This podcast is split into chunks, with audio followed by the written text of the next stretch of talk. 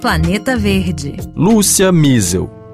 O decreto instaurando emergência de saúde pública em territórios Yanomami, Roraima, seguido da visita do presidente Luiz Inácio Lula da Silva e vários ministros à região no último fim de semana, trouxeram à luz um drama humanitário que já vinha sendo denunciado há pelo menos três anos.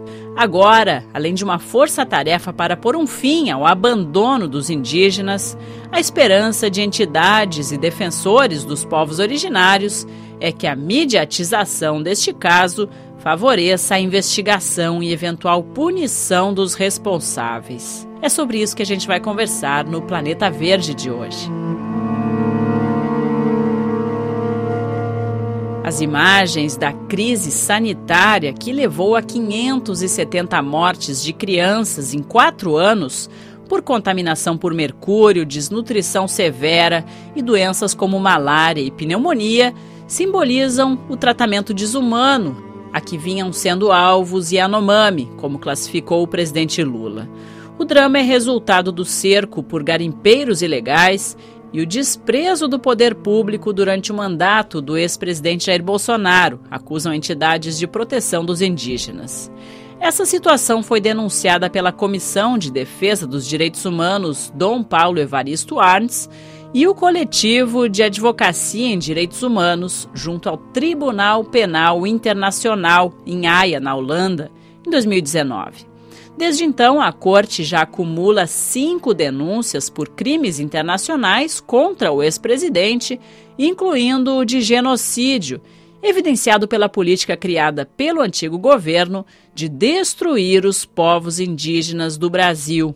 A gente conversou sobre isso com a advogada Heloísa Machado, ela auxilia a Associação dos Povos Indígenas do Brasil, sobre então como andam essas denúncias lá no TPI. Vamos ouvir as respostas dela. Existem pelo menos uh, cinco comunicações, cinco denúncias enviadas por organizações nacionais e internacionais à Procuradoria do Tribunal Penal Internacional contra o ex-presidente Jair Bolsonaro e outras autoridades públicas por crimes internacionais contra os povos indígenas. As organizações nacionais, especialmente a Articulação dos Povos Indígenas do Brasil, têm argumentado a prática do crime de genocídio contra os povos indígenas em razão uh, da intenção que é possível perceber na política criada pelo ex-presidente Jair Bolsonaro de destruir os povos indígenas do Brasil. Nesses últimos dias veio a público uma série de fotos e informações gravíssimas ah, sobre a morte, o adoecimento dos povos Yanomamis, e esse é um dos casos que já está é, relatado à Procuradoria do Tribunal Penal Internacional. A informação que nós temos é de que a Procuradoria do Tribunal Penal Internacional está avaliando é, a pertinência de se julgar este caso na jurisdição internacional, sobretudo diante da inexistência existência de investigações aqui no Brasil que deem conta não só da extensão dos crimes, mas também é, dos seus autores, né? e mais particularmente uh, do ex-presidente Jair Bolsonaro.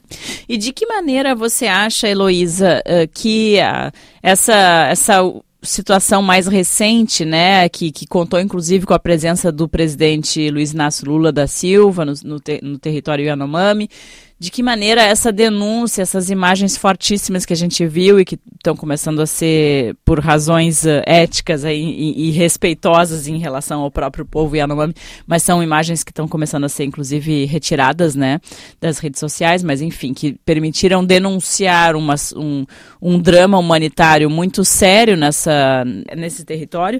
De que maneira isso poderá influenciar a Corte Internacional?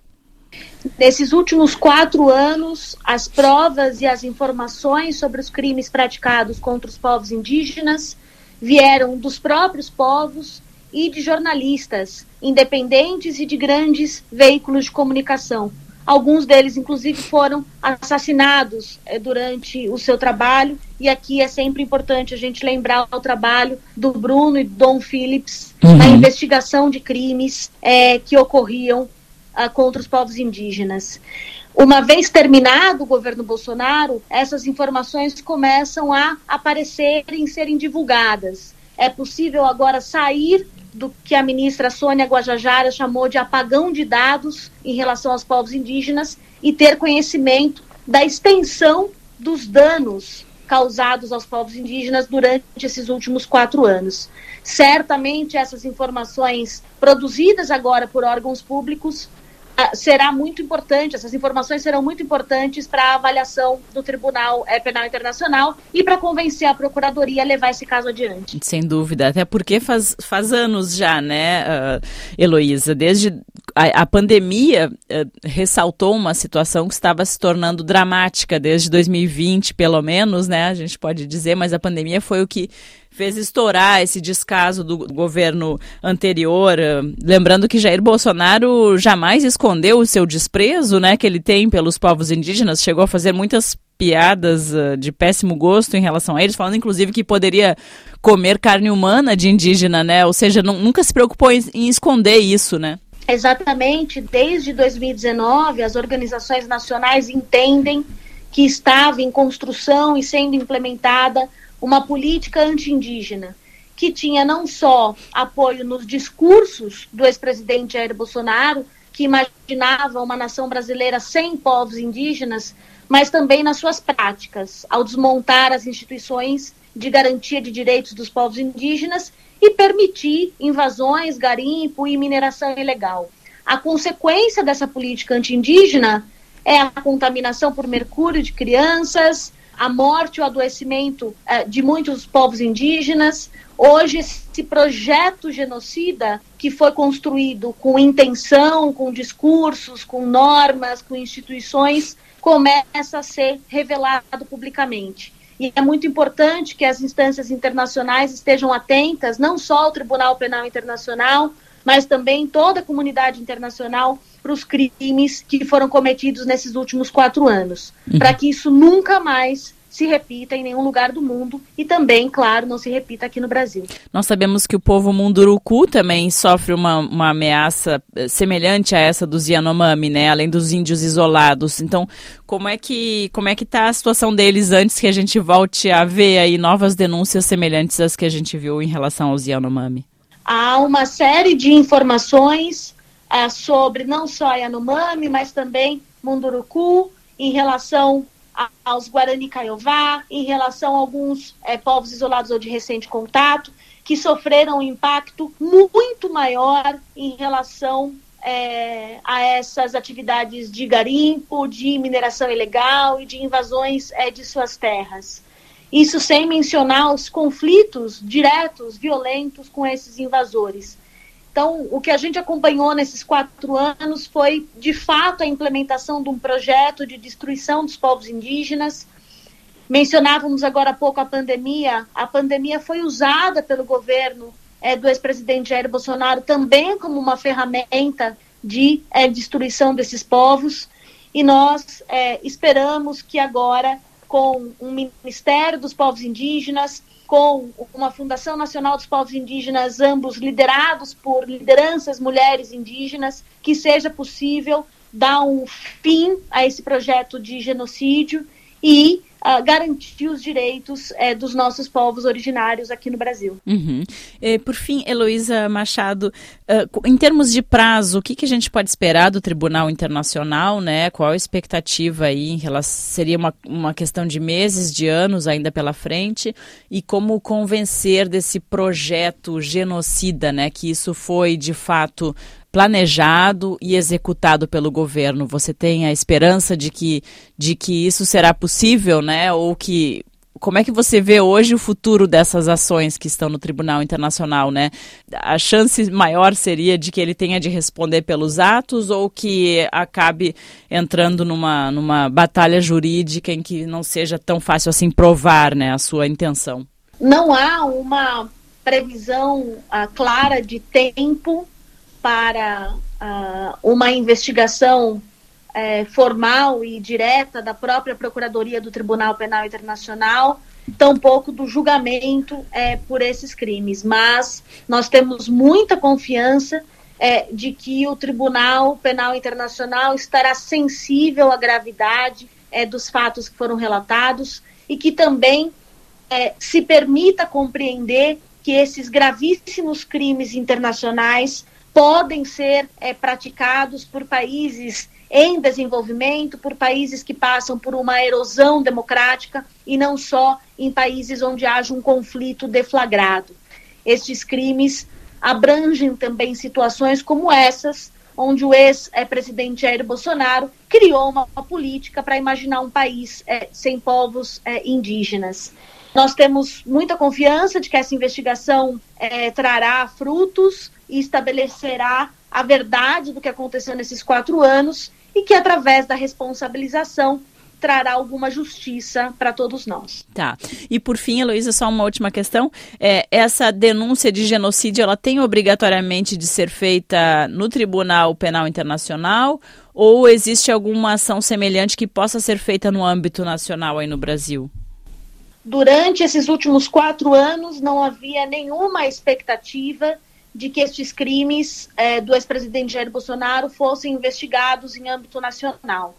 Uh, justamente por isso é que essas denúncias foram levadas a uma instância internacional. Agora parece haver um cenário político mais apropriado para que sejam feitas investigações independentes e imparciais e sérias e transparentes sobre todos esses crimes. Uhum. Caso haja de fato uma vontade do sistema de justiça nacional em investigar esses crimes, nós comunicaremos ao Tribunal Penal Internacional que isso está acontecendo para é que seja possível o próprio país trazer justiça a esse caso. Uhum. Mas isso só acontecerá se de fato a amplitude dos crimes for investigada nesses termos e também todos os seus é, partícipes, dentre eles o ex-presidente da República, Jair Bolsonaro. Muito obrigada, Heloísa Machado.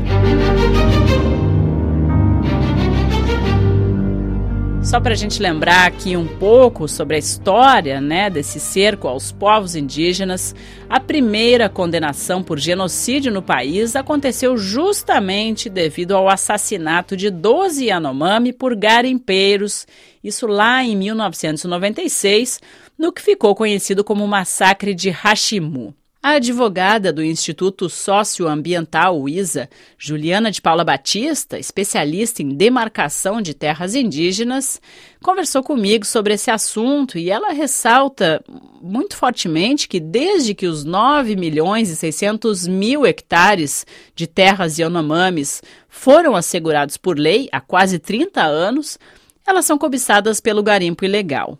Mas ao prometer legalizar a atividade e demonstrar menosprezo pelos indígenas, Bolsonaro acabou estimulando o cerco dos garimpeiros a essas terras.